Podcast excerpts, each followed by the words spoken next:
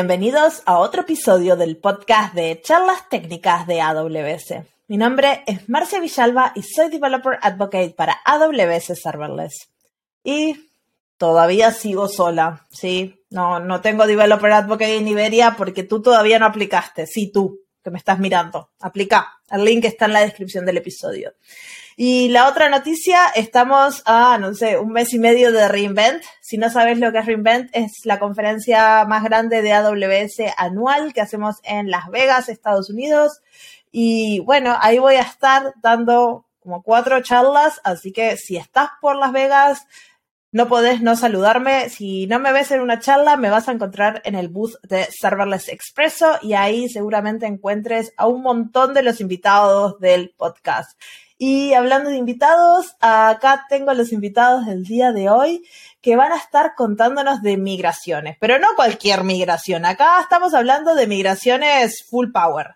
Tenemos a Alberto Menéndez, que es consultor de DevOps en AWS, y Alexander Cabezas, que es Solution Architect en AWS, y les digo, hola, ¿cómo están? Hola Marcia, gracias por tenernos en el podcast. Muy bien, qué bueno que están acá. Eh, capaz pueden contar como en una línea, dos o tres, eh, quiénes son, qué hacen y qué rol tienen en AWS. No sé lo que quieran contarnos, Alberto. Eh, pues yo soy Alberto Benéndez, como has dicho, soy consultor de DevOps en el equipo de, de Financial Services de ProServe, de servicios profesionales aquí en AWS. Y poco más, estudié ingeniería, muy techy, me encanta toda la tecnología, Trabajé también para Amazon, nuestro, nuestro hermano mayor del tema de logística. Y luego me di cuenta que el cloud era lo mío y aquí estoy, en AWS. ¿Hace cuánto que estás en AWS o en Amazon en general? En Amazon dos añitos y en AWS un añito. Así que, bien, tres añitos acá, como yo. ¿Y Alex? Vale, pues bueno, yo soy Solutions Architect me he especializado en migraciones desde que entré en, AWS con distintos tipos de, clientes, aunque principalmente he estado trabajando con clientes financieros y últimamente más con, con telco. Y bueno, actualmente voy a estar en una nueva organización de Cloud Sales Center, ayudando a generar nuevos clientes y ayudar a los que apenas están dando sus primeros pasitos en, en AWS. Yo me gradué de la universidad hace ya casi unos 15 años y he estado trabajando, pues bueno, principalmente también en desarrollo de software y tengo eso, un par de añitos aquí en, en AWS. Buenísimo, así que ya saben, si están empezando en AWS, tienen que seguir a Alex, que ahí está en su nuevo rol ayudándonos y ayudando a los clientes a empezar con AWS. Y como dije, vamos a estar hablando de migraciones y no de cualquier tipo de migraciones. Ya nos dijeron por arriba que trabajan con o trabajaron con el sector financiero, así que estamos hablando de empresas grandes este, y migraciones también bastante interesantes, ¿no? Y la pregunta es, ¿a qué nos referimos cuando estamos hablando de migraciones? ¿Qué viene un, banco y dice, hola, quiero migrar? ¿Es así? ¿O, qué quiere? ¿Qué pasa? Sí, sí. O sea, básicamente cuando hablamos de migraciones lo que entendemos es eh, las empresas quieren mover sus activos digitales, ya sea aplicaciones, procesos, eh, la forma de trabajar de sus personas, de, un entorno on-premise, que es donde lo han tenido hasta que nació el cloud, eh, al cloud. Y pues poco a poco lo que viene a hacer una migración es ir llevando estas cosas al cloud para que las empresas puedan beneficiar de, pues de todo lo que tiene para ofrecer AWS. Y ah. Eso es interesante que dijiste de no solo aplicaciones, sino procesos y formas de trabajar, porque cuando yo pienso en migraciones, y seguramente la audiencia piensa en migraciones, piensa en aplicaciones, este, pero es más que eso. No, aquí es cambio de total, o sea, no solamente es nos llevamos la aplicación, el código para que empiece a correr en servidores en la nube, sino que nos llevamos la forma de trabajar de la gente, eh, el paradigma en el que suelen trabajar, la cultura, pues pasas de, de tu entorno on-prem a un entorno mucho más cambiante, que incluso para nosotros que estamos todo el día en el cloud, están siempre saliendo cosas nuevas, tienes que estar alerta, tienes que continuar formándote. Entonces, gran parte de nuestro trabajo pues, es mover la parte técnica, lo que viene siendo el código, las aplicaciones, los, eh, los datos, los procesos, y también enseñar a la gente que lo va a utilizar, que va a tener que mantener esos procesos en el futuro, pues eh, cómo trabajar con AWS, qué herramientas tienen, eh, qué les puedo ofrecer para poder sacar de todo el provecho, obviamente. Claro, ¿y de qué tipo de migraciones estamos hablando para que la gente empiece a entender de qué va a ir este episodio? ¿De volúmenes o de, de todo lo que migramos? Podemos hablar, ya hablamos de qué migramos, podemos hablar de volúmenes si querés. ¿De qué migramos? Pues muchas aplicaciones. Tenemos muchas. Hay migraciones de hasta 4.000 aplicaciones por ahí. Eh, Tranqui. La más grande que tenemos en España, que ha estado Alex involucrado, pues son 600 aplicaciones. Y luego, eh, pues en otros dominios que no son tan de aplicaciones, que a lo mejor son pues de Machine Learning, de Analytics, pues migramos equipos de, de 700 Data Scientists que empiecen a trabajar en el cloud, eh, que tienen a lo mejor 200 modelos de Machine Learning en producción, que hay que llevárselos también al cloud, eh, teras y teras de datos, que de alguna manera pues los quieren subir para poder explotarlos. Eso es un poco así en resumen.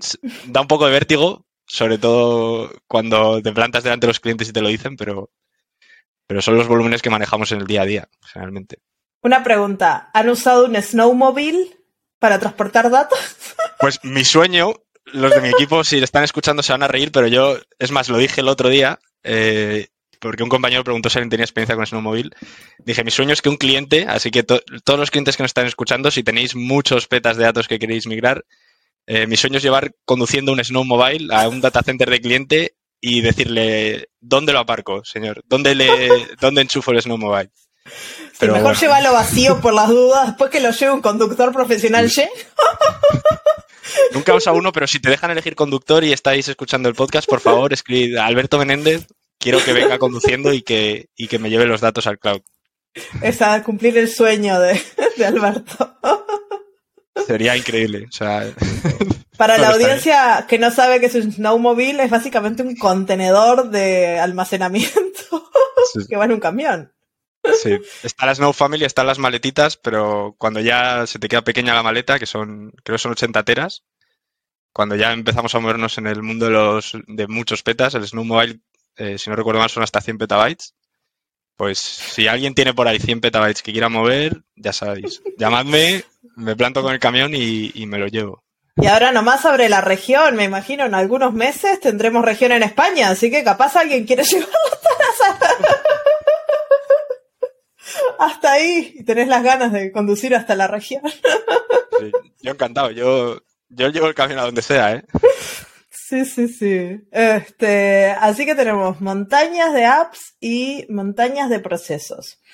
¿Y, y por qué quieren migrar esta, estos clientes? ¿Qué, ¿Qué tienen en mente para tomarse el esfuerzo de migrar 3.000, 4.000, 1.000 aplicaciones y un montón de gente? No es barato esto, ¿no? Pues... pues...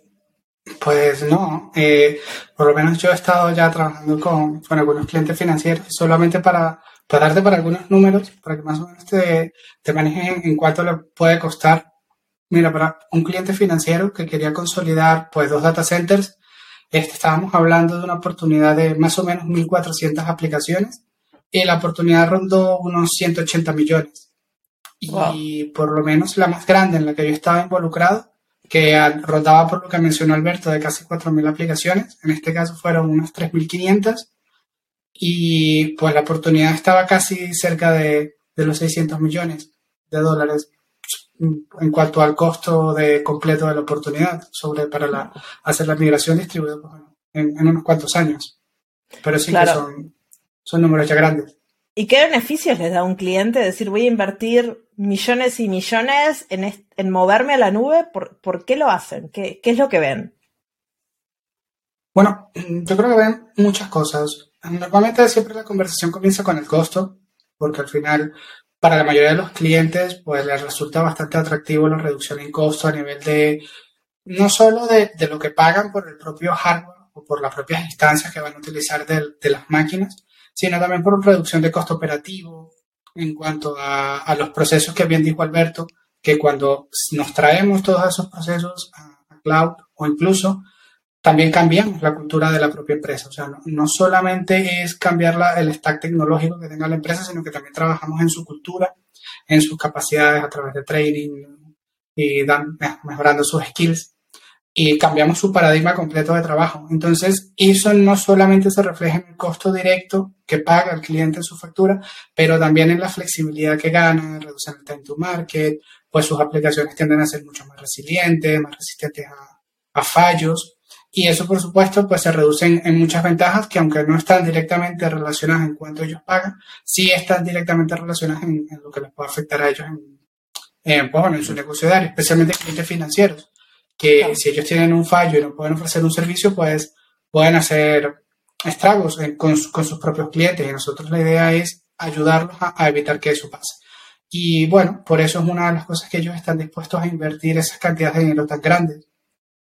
Sí, y también me imagino que mucho del equipo que deben tener, no sé, estos mainframes recontra viejos o difíciles de contratar personas y tendrán que, en algunos casos, capaz recomprar todo este hardware para poder actualizarlo y ya dicen, ¿no? Ahí, yo que soy, soy, más jovencillo que Alex, sí que lo ves. O sea, yo tengo compañeros que, vamos, que en su vida han visto un mainframe. Tú dices que es COBOL. Dicen, ¿pero qué es eso? Dicen, COBOL. Y claro, estas son las generaciones que entran ahora a las empresas. Entonces, si tu empresa sigue teniendo la aplicación en esos lenguajes, esa infraestructura, te entran los chavalines nuevos que han aprendido pues lenguajes más modernos, pues Python, eh, Java, y, dicen, no, mira, es que tengo esta aplicación en COBOL, te miran así y dicen, pero ¿qué es eso? ¿Cómo mantengo yo eso?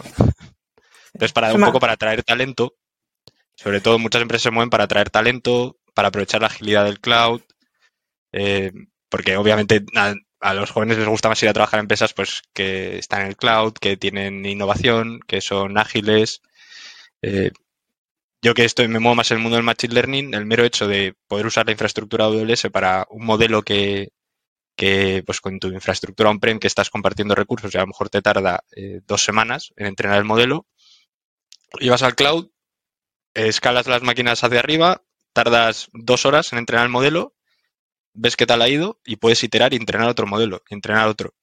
Y como es efímero, puedes levantar las máquinas, entrenas, las tiras, entonces, yo creo que eso, a mí me parece la, mejor ventaja, junto con los costes que dice Alex, que a nivel empresarial es lo que, lo que más mueve las licencias y, todo esto.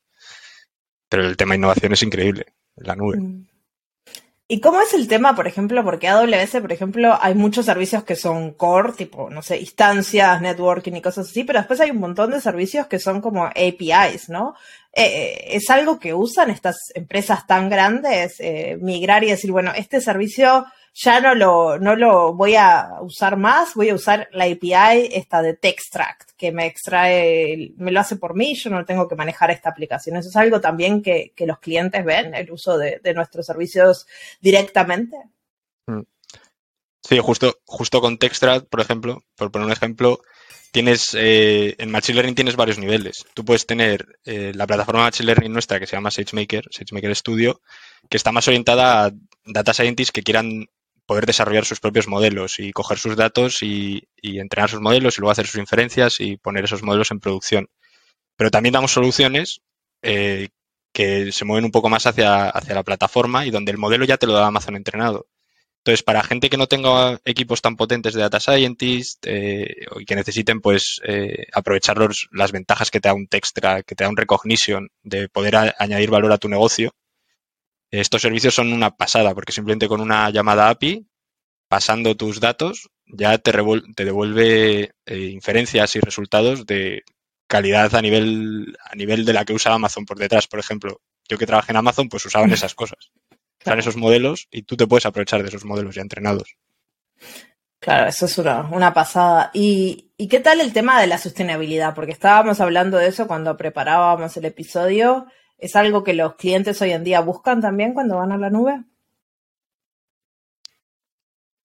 Sí, o sea, esto, por ejemplo, eh, tema Machine Learning. Eh, esto ha salido ahora hace poco el caso de NatWest, que estuvo muy involucrado, nosotros personalmente no, pero el equipo de GFS ha estado muy involucrado en la migración de Machine Learning de NatWest. Y ¿Qué es NatWest? Es, el, es un banco inglés antes era Royal Bank of Scotland y hubo ahí fusiones y se convirtió en NatWest.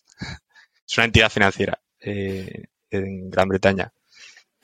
y tenían pues muchísimos data scientists entrenando modelos on-prem y al final una de las cosas que consiguieron al moverse al cloud es, eh, antes usabas la misma máquina para preprocesar los datos, para entrenar los modelos, para postprocesar los datos, que son procesos que no siempre requieren la misma cantidad de cómputo. O sea, hay algunos de los procesos que puedes necesitar más, más potencia. Por ejemplo, un entrenamiento eh, puedes necesitar más GPUs, puedes necesitar mayor capacidad para entrenar los modelos. Entonces, lo que hicieron fue, eh, en SageMaker, tú puedes seleccionar el tipo de máquina para cada uno de los procesos. Mm. Entonces, simplemente cambiando, poniendo máquinas más pequeñas en aquellas partes del proceso que requerían menos capacidad de cómputo, eh, redujeron hasta un 80% las emisiones de CO2, que es una barbaridad. Es una auténtica barbaridad, pasando de on-premise al cloud. Sí, obvio. Y además ahorrando dinero, porque en, el cloud la sostenibilidad y el ahorro vienen mano a mano. Si gastas menos recursos, seguramente sea más sustentable, sustentable y la factura sea más, este, más agradable, ¿no? Sí. Coste energético, te estás pagando la electricidad, ahora está muy cara la electricidad. Sí, sí, no, no hablemos de ese tema que no quiero que la audiencia se me deprima. Este, pero sí, así que hay muchísimas razones por las cuales las empresas hacen estas inversiones tan grandes que básicamente a largo plazo les reditúa y les, y les beneficia por, por muchos lugares, ¿no? Y estuvieron mencionando cuando, cuando estábamos introduciendo esto que estábamos hablando de migraciones de aplicaciones y después hay otras cosas que migramos. Capaz podemos entrar un poquito más en detalle a qué nos referimos con las aplicaciones, qué nos referimos con, los procesos y con la cultura, ¿no? No sé si Alex está calladito. Vale, pues sí, y con, con aplicaciones, pues bueno, cada quien puede tener una definición distinta de qué es una aplicación, pero en línea general a los que nos referimos puede ser una aplicación a nivel de negocio o funcional, o bueno, que esté comprendida por todos los componentes, base de datos, servidores, etcétera, y sus respaldos y todo lo que, lo que ella conlleva, incluyendo, pues bueno, su networking o cualquier otra herramienta que tenga asociada.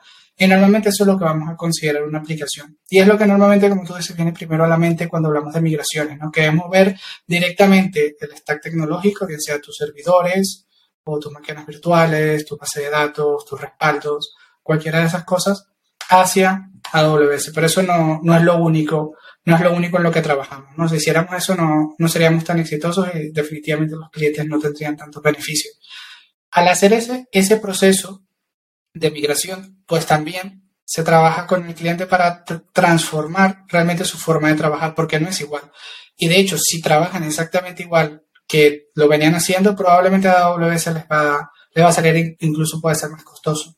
Por eso tenemos que trabajar con ellos en, que optimicen la forma de trabajar y eso inevitablemente puede también afectar la cultura de la propia empresa. Porque, bueno, siempre los ayudamos a transformarse a una cultura mucho más agile, a transformarse a una cultura de DevOps, que tengan, pues bueno, eh, con integración continua, o deployments continuos y eso pues por supuesto les ayuda a mejorar mucho la flexibilidad, la velocidad en la que ellos pueden desplegar nuevos productos, realizar actualizaciones y eso esencialmente cambia la cultura de la empresa porque puedes pasar de hacer un deployment una vez al mes a varios al día.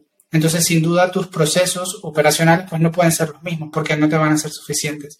Tus roles no van a ser los mismos porque de hecho los roles cambian. Hay muchos que ya no hacen falta en cloud, pero sí que esas personas pues se van reciclando, se van reentrenando para adaptarse a los nuevos roles que sí, que se necesitan en, en cloud. Y en su experiencia que han trabajado con tantas migraciones, ¿qué notan? ¿Que es lo más difícil la migración de las aplicaciones o de la cultura y las personas? Porque siempre escuchamos que lo más difícil en tecnología son las personas y la cultura. ¿Sigue siendo así? Desde mi experiencia, lo más difícil siempre es las personas procesos y cultura. Mm. Al final, siempre la parte tecnológica, bien sea las aplicaciones, lo vamos a, poder resolver siempre, normalmente, o casi siempre o normalmente.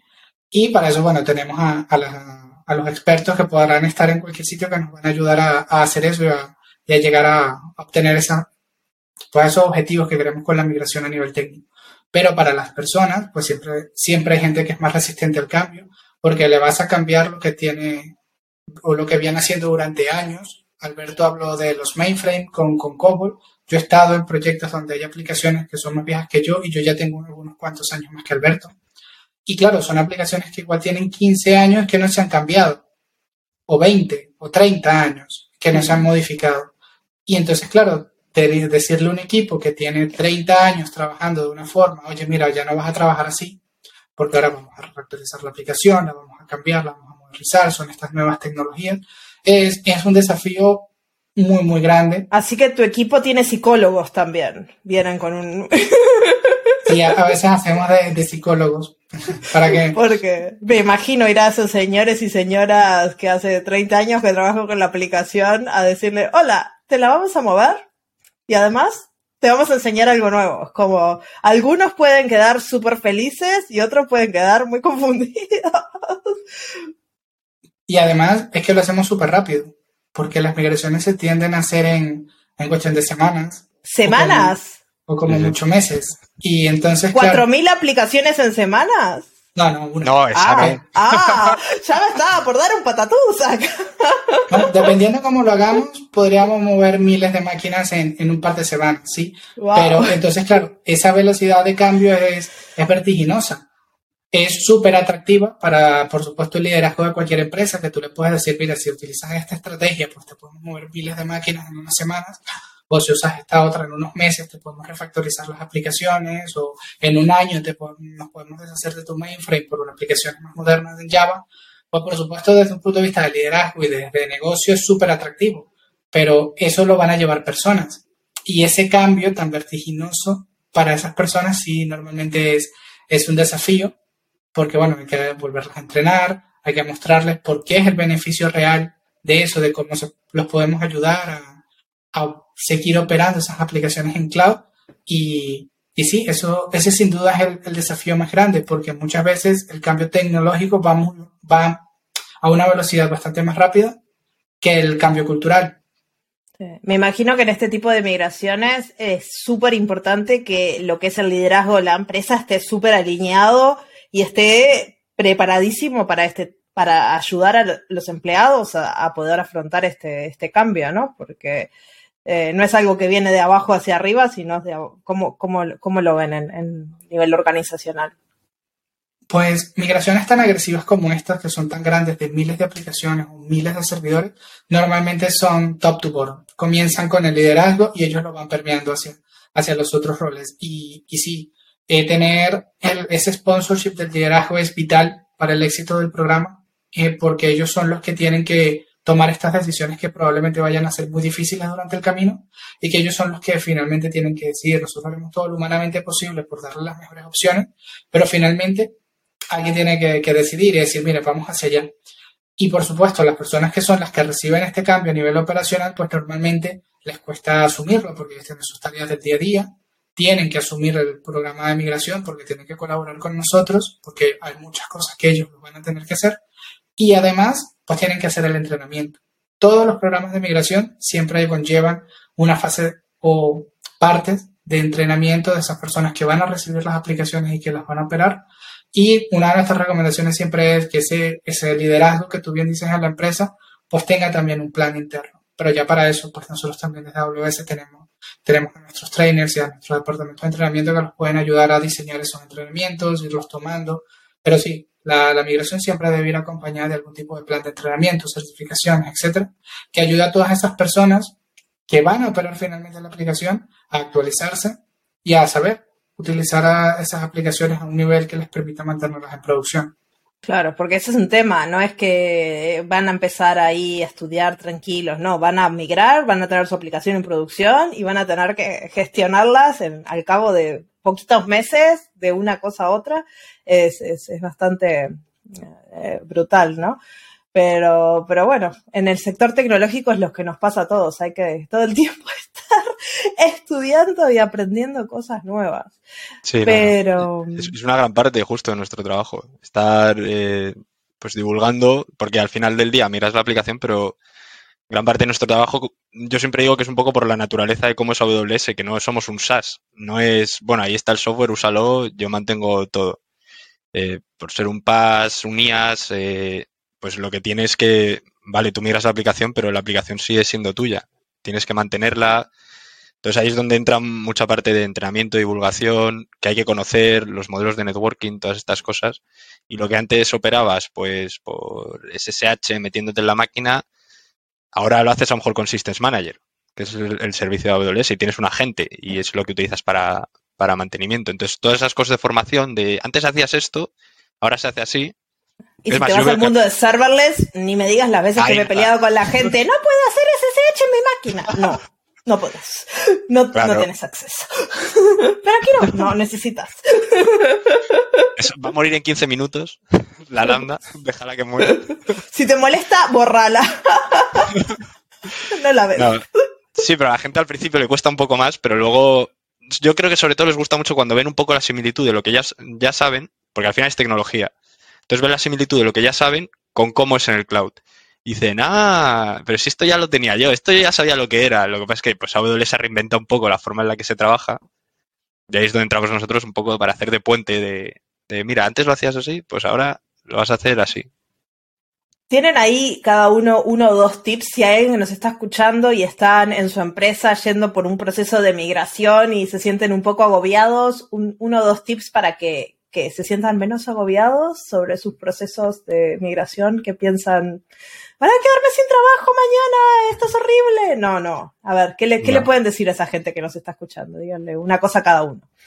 Yo el, primero que me viene a la cabeza, pero porque yo soy muy hands-on, es eh, AWS tiene un montón de workshops públicos que a mí me encanta hacerlos.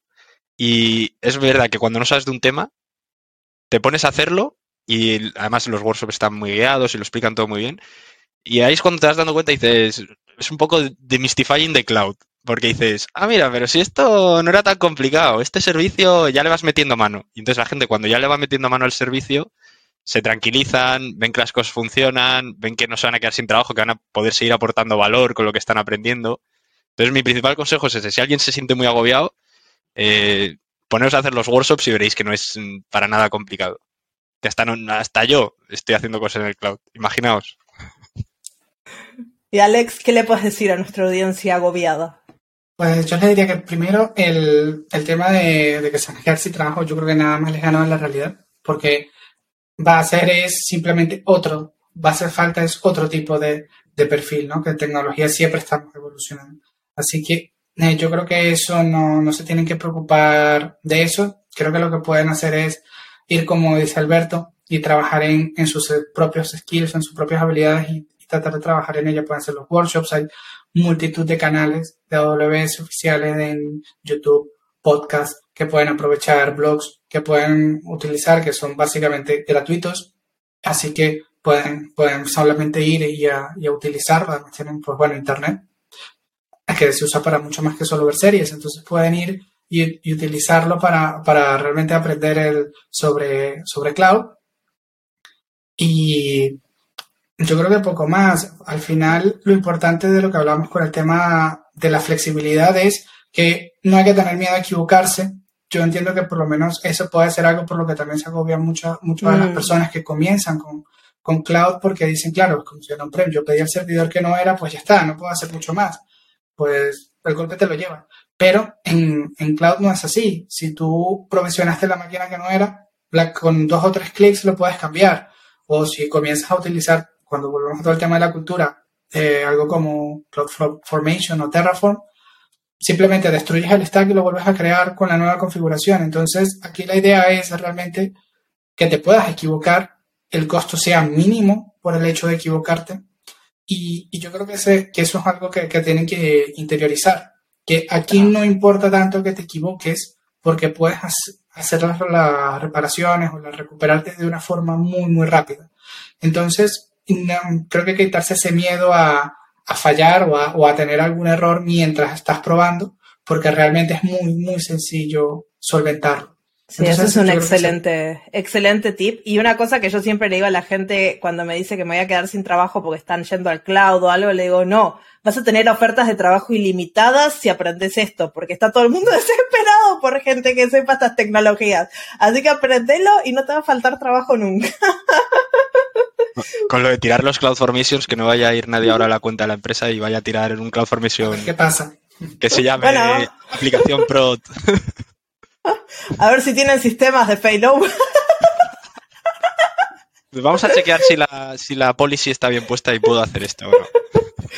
Exacto. Este, bueno, vamos a. Quiero hablar un poco del día a día de ustedes, ¿no? Porque acá ustedes se dedican a hacer esto, viene un cliente y les digo, hola, quiero migrar de mis 7 mil millones de aplicaciones y gastar millones de euros en, en, ustedes para migrar. ¿Qué tienen que hacer ustedes como consultores? ¿Qué, cuál es el primer paso? Pues eh, nosotros desde servicios profesionales utilizamos un framework que se basa en tres fases. la primera es la fase Assess, luego está la fase de Mobilize y luego tenemos la fase de Migrate y Modernize.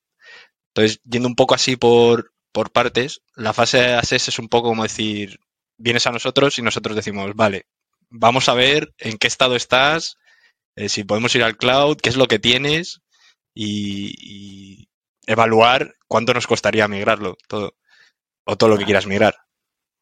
Claro. Eh, dime, dime.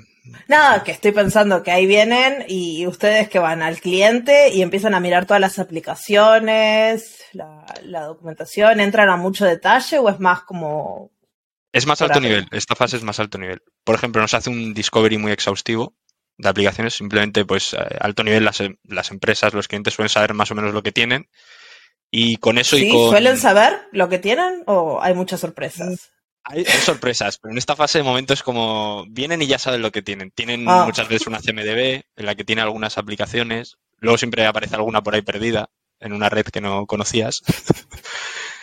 y nosotros lo que se hace desde eh, servicios profesionales, sobre todo, y con partners de AWS, em, tenemos una serie de preguntas en un cuestionario que se llama MRA, Migration Readiness Assessment, que básicamente son preguntas en torno al CAF, que es el, que es el Cloud Adoption Framework, que es el framework de AWS sobre los pilares que necesitas para una migración exitosa y poco mm. dolorosa al cloud.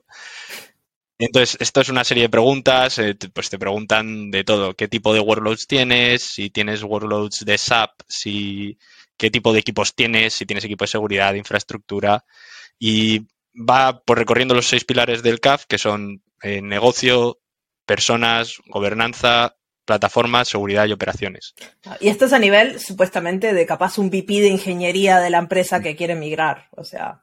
Sí, esto se suele hacer a nivel de, pues, lo, como hablábamos antes, de los líderes que acaban liderando la, la migración, pues son los que vienen y nosotros decimos, vale, vamos a ver, os pasamos este cuestionario, vamos a hacerlo con vosotros, vamos a ir evaluando eh, hay de todo aquí. La gente es muy optimista a veces. Dice, ¡guau! Tengo el equipo de infraestructura bueno. Que locura. Y luego a lo mejor son dos personas. Expectativa versus realidad, muchas acá. Claro, es un poco. Te vas encontrando de todo por ahí. Sí, sí.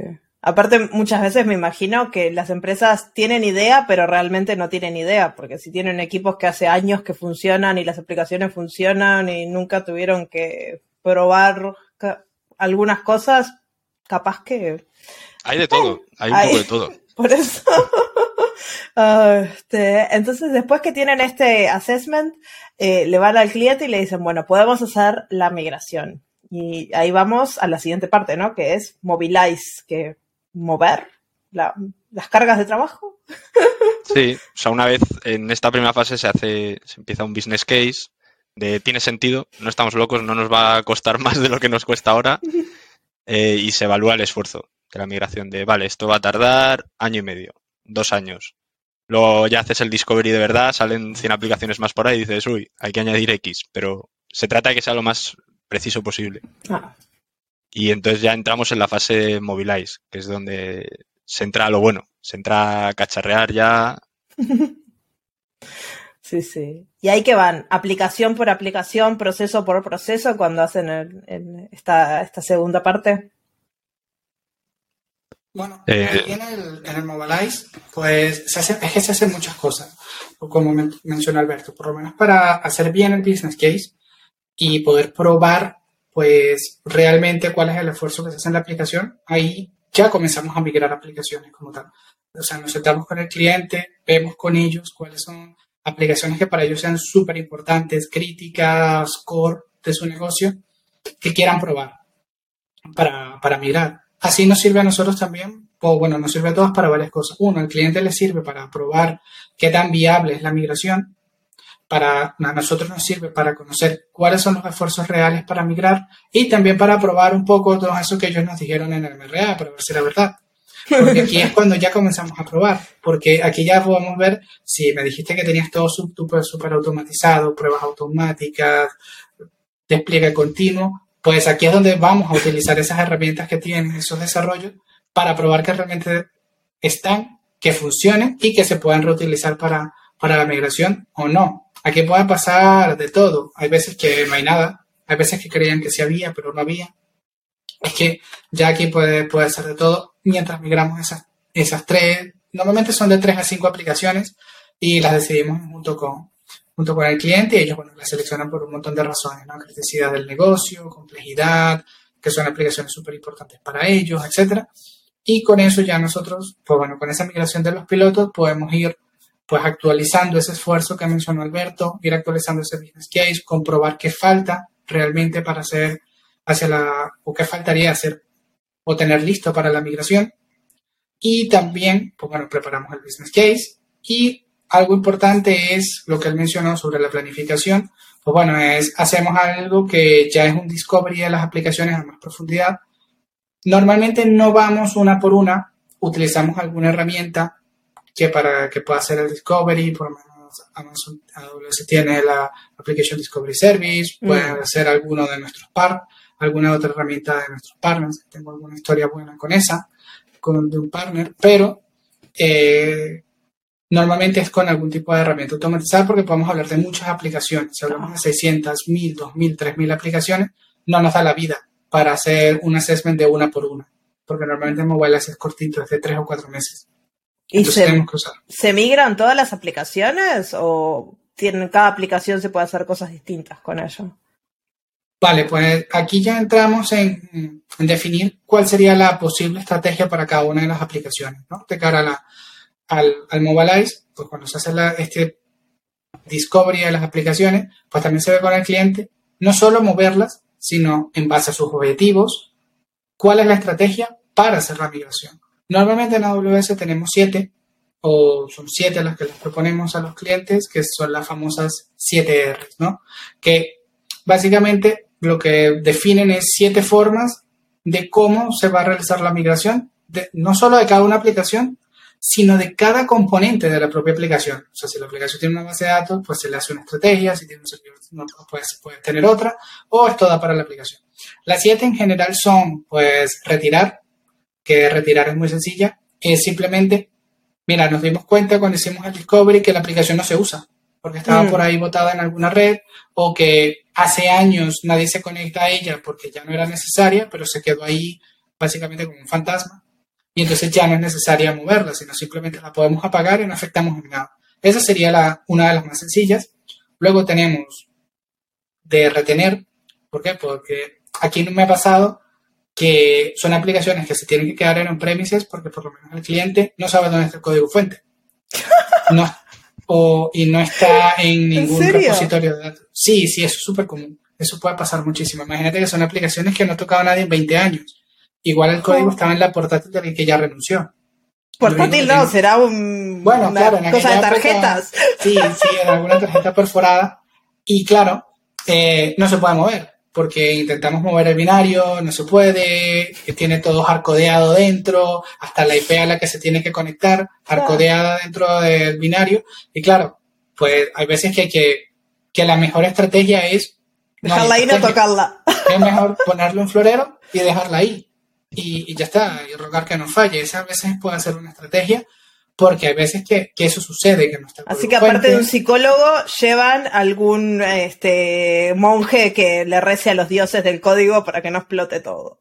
Sí, a los dioses de producción. El chamán de las aplicaciones. El chamán de las aplicaciones. Sí. Después tenemos una que se llama recolocar. Esta también es súper sencilla. Solo se basa para cargas de VMware, porque movemos máquinas virtuales, de tu mm. VMware en on-prem a VMware AWS. Y ya está, no, no hacemos más nada. Y luego ya comenzamos con otras que son un pelín más complicadas. Tenemos recomprar. Recomprar es cuando el cliente está utilizando algún tipo de herramienta o servicio en on-premises Y hay alguna opción en el que simplemente recompran la licencia y pueden pasar a un modelo de software as a service, un SaaS. Mm. Entonces, así reducen considerablemente la infraestructura, no lo tienen que manejar, se los maneja ya un proveedor. Y como tenemos tantos partners, es muy probable que ese servicio lo puedan escoger desplegar en AWS. Claro. Entonces, ahí se ahorran lo que sería como tal la migración del, pues, de la propia aplicación, sino simplemente la recomprarían y migraríamos. Los ayudaremos a migrar los datos o a hacer ese failover a, o ese cutover a- hacia este nuevo servicio. Y luego ya entramos con las tres más complicadas, que sería el rehost.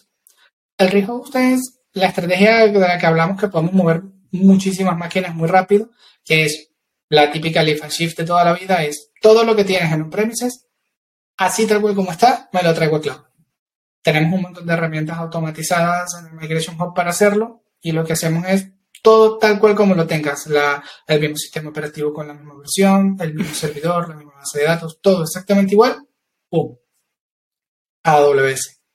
Luego tenemos ya una un pelín más compleja que es Replatform. Eso es un lift, tinker and shift, que básicamente la tomamos, le hacemos algunas pequeñas modificaciones que no vayan a romper la aplicación idealmente o que la rompan muy poquito y la ponemos en, en AWS. Aquí hablamos, es, por ejemplo, muchísimos casos es nuestros clientes tienen Oracle, Mm. eh, Microsoft SQL Server o algo similar, MySQL, Postgres, y quieren irse a un servicio manejado. O sea, no quieren manejar infraestructura. Dicen, mira, AWS, tú manejas la infraestructura y yo solamente quiero ocuparme de la aplicación. Y pasan a este tipo de servicios ma- manejados como RDS. Y lo que hacemos es mantenemos el sistema operativo, pero le hacemos una pequeña modificación que es, bueno, pasa a un servicio manejado y en general no, no rompemos la aplicación. O es muy poco la lo que tienes que cambiar, solamente a nivel de configuración, tienes que cambiar a dónde apunta y alguna cosilla más. Ahí también podemos aprovechar y ha- hacemos alguna actualización de un motor, si no está soportado. Ten- tenemos herramientas para, para hacer eso, como el esquema conversión tool, el DMS, y podemos migrar los datos y actualizar la versión, pero siempre manteniendo el mismo, el mismo motor. Y finalmente tenemos refactorizar, que es la más compleja de todas las estrategias, eh, que es pues reescribir la aplicación. Aquí ya tenemos un montón de opciones, la podemos reescribir de forma automática en el caso de mainframe, con Blue ese es un caso muy común para, para la gente que se quiere venir a AWS y dice, mira, tengo un montón de mainframe, eh, me toca, como tú bien dijiste al inicio del podcast, eh, volver a pagar esos MIPS y son muy costosos, o tengo el hardware en un leasing, o se me termina el renting, lo que sea, y prefiero ver qué opciones hay. Pues una es hacerlo tú a mano. Eh, em, he tenido clientes que prefieren hacer la refactorización a mano y hacer la cloud native desde cero. Es muy rápido porque puedes utilizar todos los servicios de AWS, dependiendo la como la quieras refactorizar, o podemos utilizar refactorización automática con herramientas como. Blue que te transforma básicamente tu mainframe, iSeries, Z-Series, etcétera, de COBOL a Java. Y te lo hace de forma, de forma automática, te moderniza la base de datos, etcétera. Wow. Y esas, bueno, serían más o menos, serían las siete estrategias que nosotros manejamos con, con los clientes. Es importante eh, hablar con el, con, con el cliente y que ellos entiendan qué significa cada una de estas palabras, porque a mí me ha pasado que he llegado a clientes, vamos a comenzar la migración a escala, o sea, ya migraciones masivas, y hay todavía malentendidos de qué significa cada cosa y nos eh, la hemos pasado mal porque a veces ellos pensaban que un rehost era refactorizar la aplicación completa, agregarle chaos engineering para que soporte un montón de cosas y después decimos, oye, no, eh, muy mal, se, le- lo tragaron muy mal cuando le dijimos, no, eso no es un rehost, rehost lo movemos tal cual como está. Y claro, eso, eso después lleva a cambios de alcance, de presupuesto, de la cantidad de gente, de complejidad, un montón de historias por detrás. Y por eso es importante, aunque parezca muy sencillito, hablarlo con el cliente, establecer bien qué significa cada causa para el cliente en base a, a nuestra definición, pero siempre qué es para el cliente un rehost, un replatform, un rearchitect, etcétera, para evitar este tipo de, de confusiones, que cuando vayamos a recar un programa, bueno, estas 15 aplicaciones, 20, 60, no son así, es que hay que volverlas a hacer y no tenemos la gente en el proyecto, entonces o no cuesta lo mismo, o lo Mm. mismo en tiempos. Entonces eso siempre, siempre es importante definirlo bien desde, desde el inicio. Claro. Y en el caso de aplicaciones más modernas, como las que trabajas vos, Alberto, de, de Machine Learning y ese tipo de procesos, ¿aplica lo mismo o, cómo es el, las migraciones? No se siguen tanto las 7 Rs. Bueno, sí que a veces se retiran cosas, eso también pasa. La R de retire está en, en todas partes. Pero suele ser más un lift and shift porque muchas veces ya se trabaja con, con metodologías modernas. Como son tecnologías mm. que han salido pues muy a la par que la cloud, pues ya tienes mucho container eh, y simplemente lo tienes todo containerizado, entonces te lo puedes llevar a, a ECR. Eh, y es más enseñar a trabajar ahí. Y como ha dicho Alex, pues trabajamos por mucho por sprints, por pruebas de concepto, como lo llamamos nosotros, eh, que es, eh, pues nos metemos, decimos, ¿quieres hacer esto? Pues vamos a ver si es viable, lo tratamos de hacer eh, y, y, en el tema de las aplicaciones, pues se suele hacer más de cojo tres aplicaciones referencia, las migro, documento muy bien lo que he hecho y así luego puedo sacar la churrera de aplicaciones y empezar a migrar. Y, y en el caso de cosas más modernas que van, a que van a involucrar pues que tus equipos empiecen a trabajar en el cloud, lo que se hace son pruebas de, eh, vamos a probar este servicio, la integración con este servicio. Ah, mira, tienes este framework que usas en on-prem, eh, vamos a ver cómo lo podemos llevar a AWS, a ver con qué servicios se podría integrar, eh, a ver si hay que cambiarle cualquier cosa. Eh, luego nosotros, por ejemplo, una cosa que hacemos que a mí me gusta mucho es, tenemos mucha interacción con los equipos de servicio de AWS, los equipos que desarrollan los servicios. Mm. Y durante estas fases es, es brutal. O sea, estamos todo el día del cliente quiere hacer algo, entonces nosotros alguna cosa hacemos pushback pero en otras cosas eh, sí que vemos que tienen mucha razón. Y, y, por ejemplo, en una migración en la que está ahora involucrado, era prácticamente todas las semanas, están evaluando un montón de servicios, pues todas las semanas eh, nos tocaba quedar con los service teams de algún servicio, de, pues, yo que sé, Lake Formation, por ejemplo, o MR. Y era para temas que el cliente veía que necesitábamos, pues, eh, que AWS todavía no cubría, que a ellos les venía muy bien o, ver cómo podíamos adaptar cosas suyas al servicio. Claro, acá es cuando decimos que el 90% de las features de AWS salen del cliente, literalmente salen del cliente. Poco, me parece 90%, muchísimas, o sea, salen muy del cliente. Entonces a veces pues eh, los equipos de cuentas y así hacen muy bien de puente. Eso sí, a los equipos de servicio que probablemente, bueno, están todos en Estados Unidos, si por favor pueden no poner las reuniones con los consultores españoles de ProSurf el viernes a por la, noche. claro, que nos pilla muy mal de hora.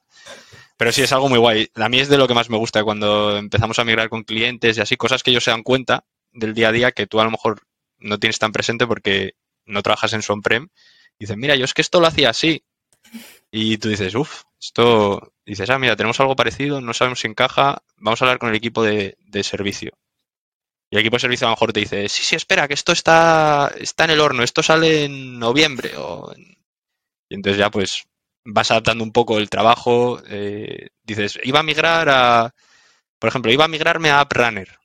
No. Y dice, no, es que AppRunner hay una feature para integrarse con, con repositorios privados que sale en X tiempo. Y dices, vale, a ver, vamos a aguantar las aplicaciones que vamos a mover a AppRunner a este tiempo. Entonces esperamos para moverlas.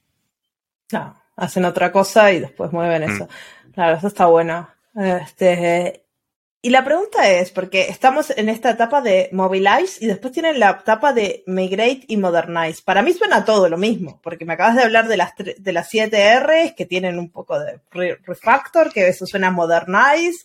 Eh, explícame un poco porque acá estoy perdido.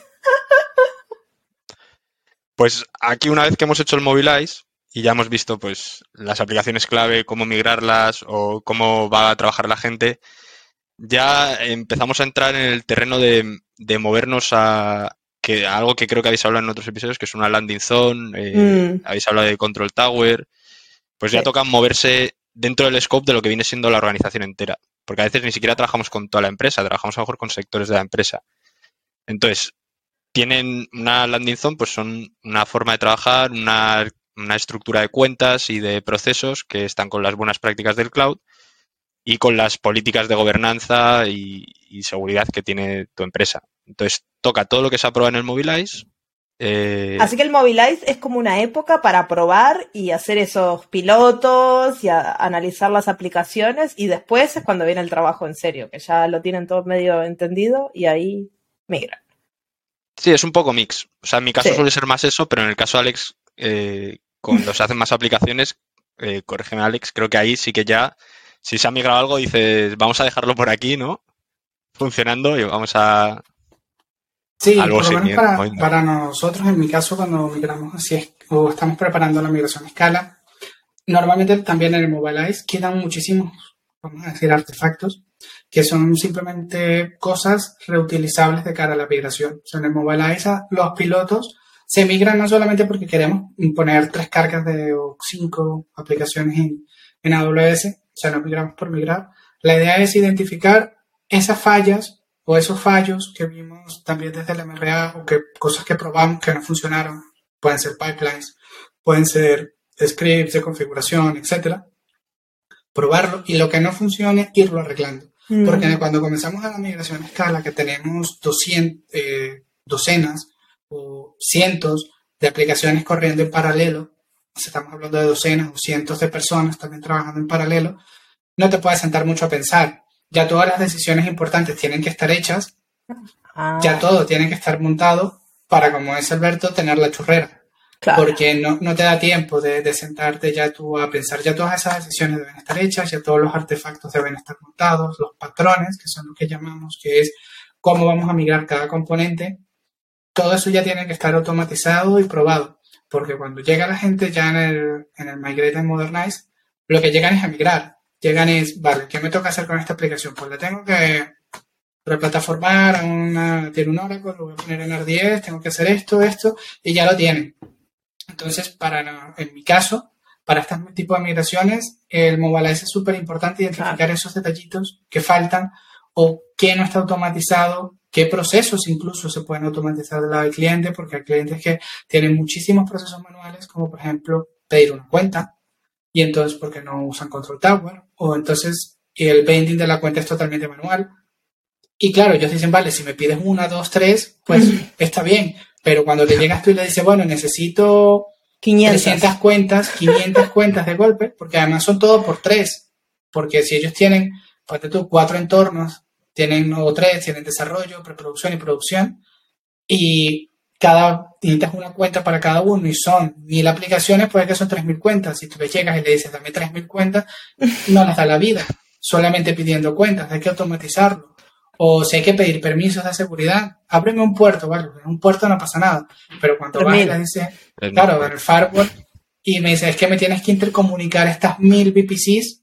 Pues ya se comienza a complicar. Con- configurar eso en un firewall. No, el DNS. Necesito que me crees estos dominios para las 3.000 aplicaciones. Bueno, si es uno te lo pongo yo a mano, pero ya 3.000 Claro. sí. eh, Yo creo que ya, por no ahí- ya no es igual. iba a comentar que me parece muy importante tener muy claro que los equipos eh, tengan muy claro el scope donde luego van a vivir esas aplicaciones, lo que es la landing zone, que haya muy buena comunicación, porque luego eh, pues te encuentras muchas limitaciones a nivel networking, a nivel seguridad. Entonces, eh, los equipos que más rápido avanzan son los que eh, suele haber un equipo de cloud, que en muchas empresas se llama un CCB, Cloud Center of Mm. Excellence, que tiene todo muy bien documentado. Entonces, pueden ir ahí los equipos y decidir, ah, vale, esto lo voy a poder hacer, esto no voy a poder hacer, estos servicios sí que los tengo disponibles, estos no. Sea, a mí me ha pasado de frustración de, de estás trabajando con personas y de, que a lo mejor quieren hacer algo y, y en un proyecto en concreto me pasó pues que no podían porque estaba capado por SCPs, que SCPs son, eh, para los que no trabajen con entornos tan grandes, son con políticas de IAM que se aplican a, pues a grandes partes de una organización, a grandes grupos de cuentas que se llaman Organization Units. Eh, entonces no te dejaba hacer eso. Vale, abres la SCP. Luego a lo mejor intentas hacerlo otra vez y no te deja. Y ahí entra en juego, a mí esto me pasó con un cliente que era muy desesperante, que está el servicio de config, que es un servicio nuestro que eh, tiene una cosa que se llaman config rules, que básicamente te detectan cuando se cambia la configuración de, de, pues, una máquina o de algún servicio. Pero además tiene un add-on que se llama Remediation Rules, que para los que lo hayan usado es un poco frustrante. Eh, a mí me parece el, el- el ninja silencioso del cloud, porque tú intentas cambiar algo, no te avisa, y la remediation rule te lo recambia para atrás. Te lo revierte. Claro. Entonces te puede pasar, como decía Alex, que en mi caso era con, con eh, bucket policies y así, que lo cambiabas, te ibas, volvías y ya no estaba. Pero te puede pasar con puertos, que tú abras un puerto, que nadie diga nada, que haya una config rule que lo ha detectado y con la remediation rule te lo ha cerrado. Y entonces ya te empiezas a volver paranoico, porque igual que una SCP si te avisa, está escapado por esto, una regla de config no te avisa. Entonces eso es lo que tiene que tener muy bien documentado el equipo que gobierna la landing zone para que Claro. tú sepas qué es lo que te está cerrando y puedas decir, oye, ¿me podéis excepcionar esta regla de config en estas cuentas? Porque si no, ya os digo, yo me volvía paranoico. Dices, pero si lo he cambiado. Además, yo- a mí que me gusta mucho multitasking, Claro. Lo ¿Lo, cambié? ¿No lo cambié? ibas a otra cosa y venía el tío y te dice, oye, pero esto lo había cambiado hace cinco minutos. Y mira, y dice, yo no, no, me estoy volviendo loco. O sea, no puede ser. Esto lo hemos, seguro que lo hemos cambiado. Y era eso, eran las reglas de config. Qué loco.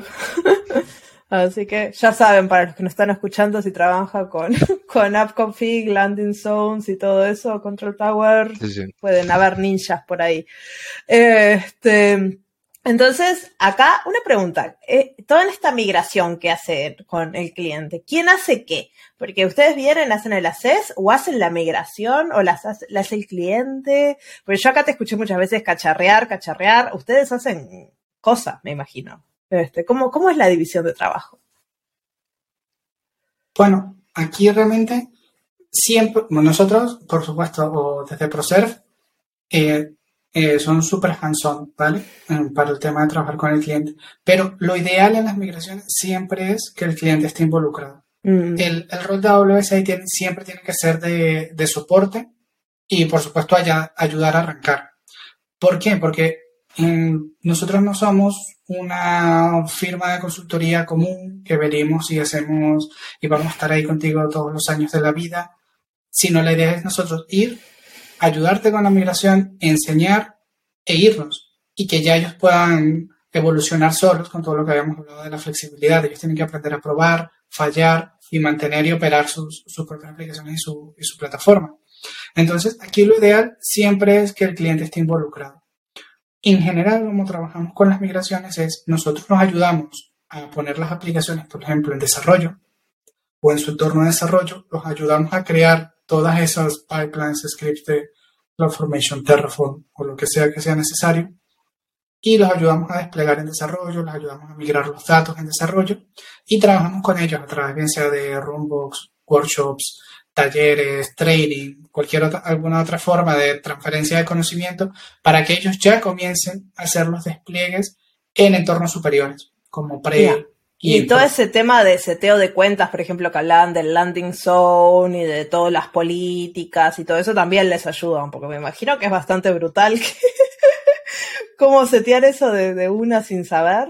Este, Eso se, se trabaja a nivel de landing zone con las empresas. Cuando Claro. tú estás definiendo la landing zone, también se define lo que se llama eh, vending ma- account vending machine, No.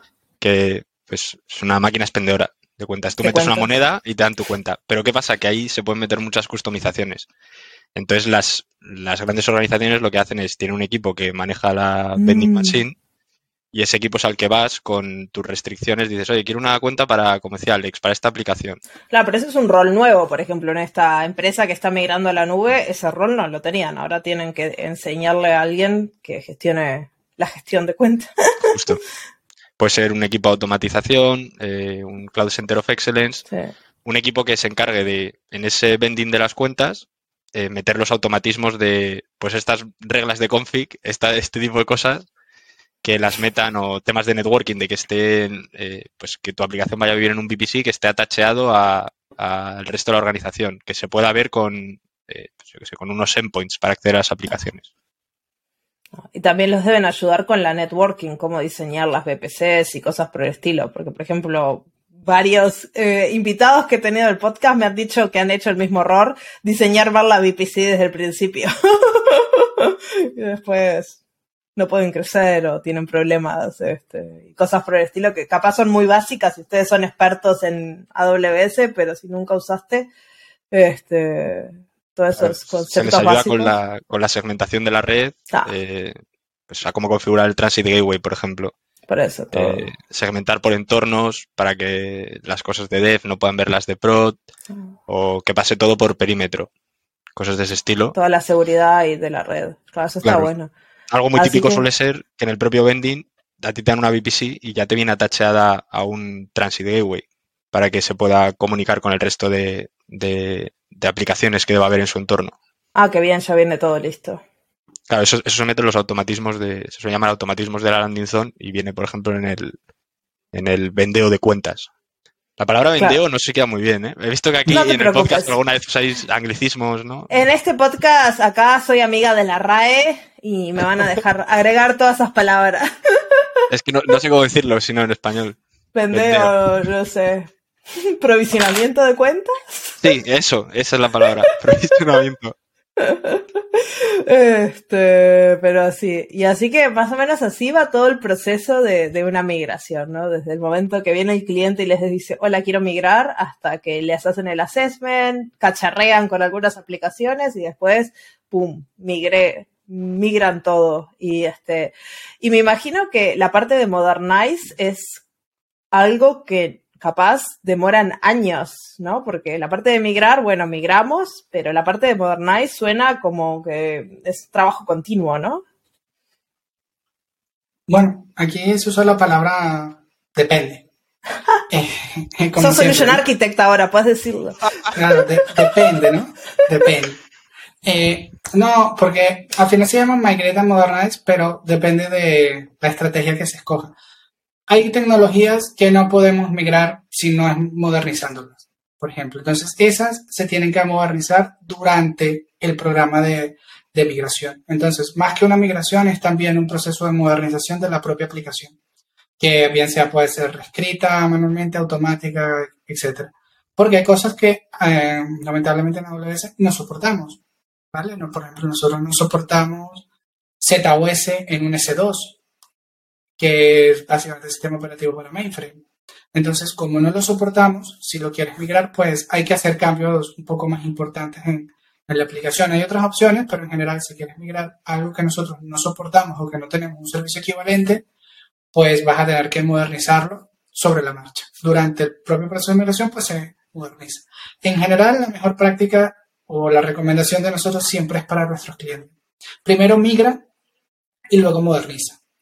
Como tú dices, ¿por qué? Porque ese proceso de modernización puede tardar mucho tiempo porque puedes tener que repensar no solo la aplicación, sino tus procesos internos, aprovechando ahora la flexibilidad de cloud, porque en vez de volver a hacer tu aplicación como una aplicación web o todo lo que tú quieras, pues te puedes ir a serverless o te puedes ir a contenedores, te puedes ir ahora a microservicios y entonces puedes reutilizar mucho de lo que ya te ofrece AWS para acelerar los tiempos de desarrollo, disminuir la infraestructura, etc.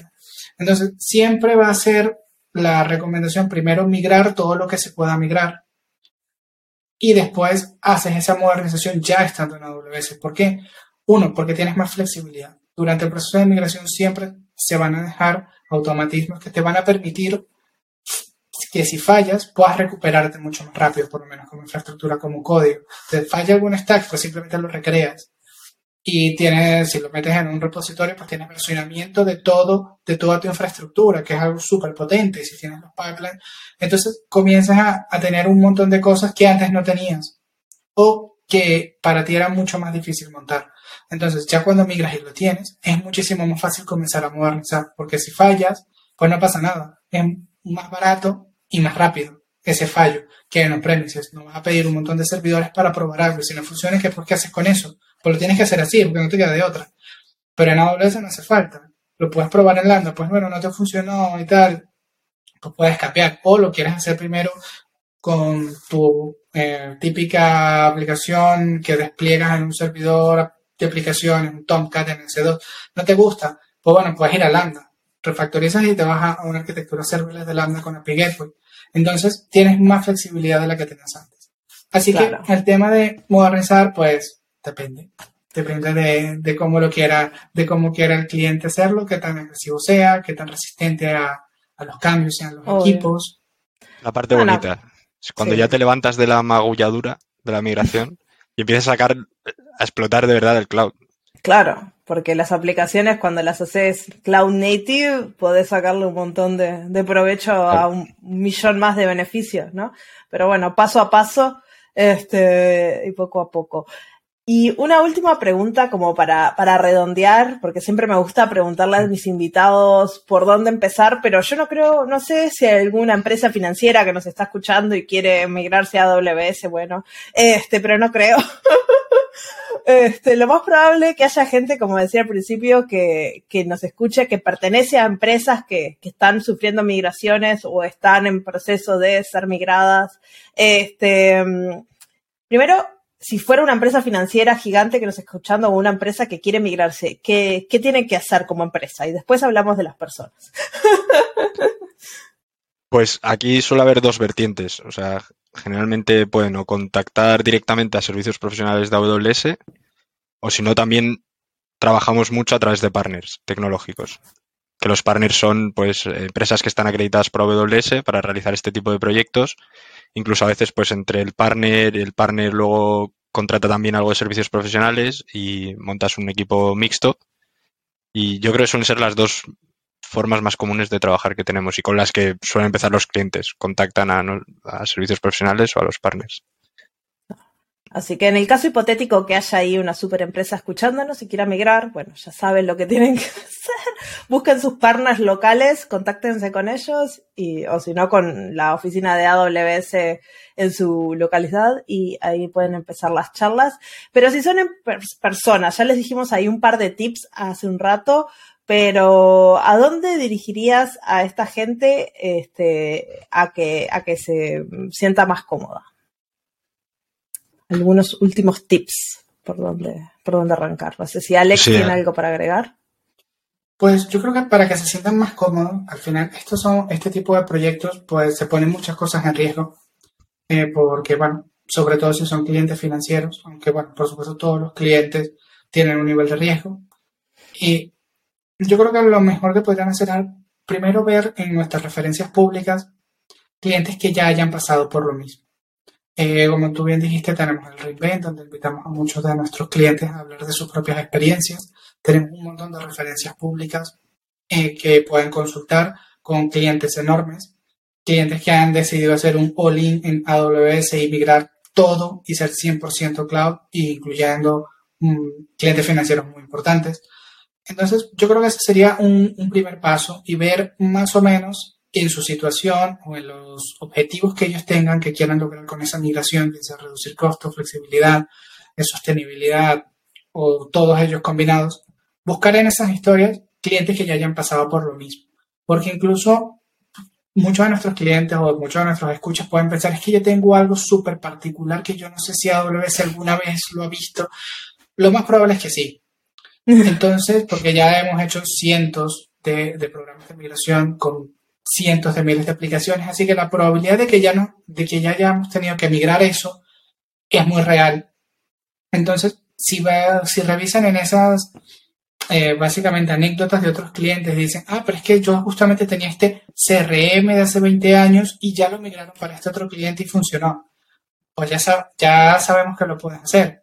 O de con incluso partners o, que son proveedores, si tienes algún proveedor, revisar si son partners de AWS porque entonces lo más probable, o con casi total seguridad, sus cargas de trabajo nosotros las vamos a soportar. O el par o ese proveedor te va a ofrecer una forma de poder migrar hacia AWS, bien sea haciendo una recompra de la licencia o a través de algún equipo y te migran, te ayudan a migrar o a través de professional services. Así que yo creo que con eso sería un buen primer paso para ganar un poco más de confianza en, las migraciones, en que AWS es capaz de manejar esas, esas migraciones tan grandes, tan complejas, porque ya lo, hacemos con muchos otros clientes, y que puedan revisar eso, si ya esas cosas que les causan tanta, tanta duda sobre si es posible, si son compatibles, pues yo creo que en esas referencias públicas lo pueden hacer. Y también una cosa que quiero agregar, porque a la gente de tecnología nos encanta hablar y nos encanta contar lo que hicimos y lo que no hicimos, así que acérquense al summit local, a la meetup, al grupo de usuarios local y seguramente haya alguien que tenga experiencias en esto, que haya pasado por alguna migración y les pueda contar de historias de, reales. de, y bueno, y en el podcast tenemos ahí un, par de, historias de migraciones ya. Así que, como dice Alex, eh, eh, busquen referencias y, se acérquense a las personas, que al final hay un montón. Y seguramente les cuenten y les respondan preguntas desde, no desde el punto de AWS, pero desde el punto de, de pasé por esto. Hagamos terapia en grupo. Sí, y Alberto, ¿tenés algo más para agregar? Eh, no, yo creo que lo ha dejado Alex todo muy claro. Perfecto. Así que con eso, este, les agradezco un montón, Alberto, Alex, por, por haber venido a contarnos sus aventuras en el mundo de las migraciones gigantes, a la audiencia por escuchar acá hasta el final, este, y hay un montón de links en la descripción eh, del episodio para que puedan bichar más sobre este tema. Así que gracias, Alberto, gracias, Alex. Muchas gracias, Marcia. Muchas gracias a ti. Y chao, chao. Nos vemos en dos semanas en otro episodio del podcast de charlas técnicas de AWS.